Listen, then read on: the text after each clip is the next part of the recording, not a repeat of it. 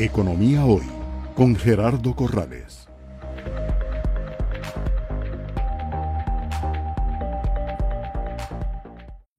¿Cuáles son las mejores prácticas de las fintech a nivel mundial en cuanto a protección del consumidor y control de lavado de dinero?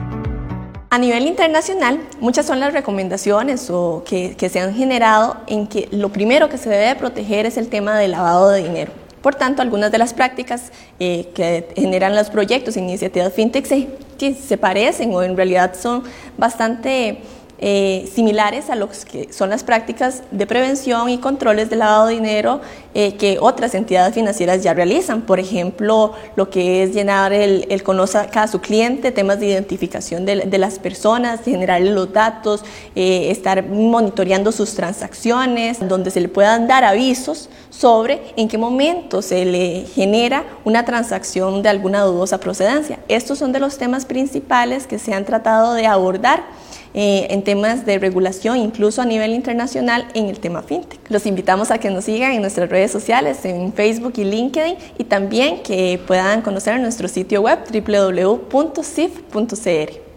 Economía Hoy, democratizando la educación financiera.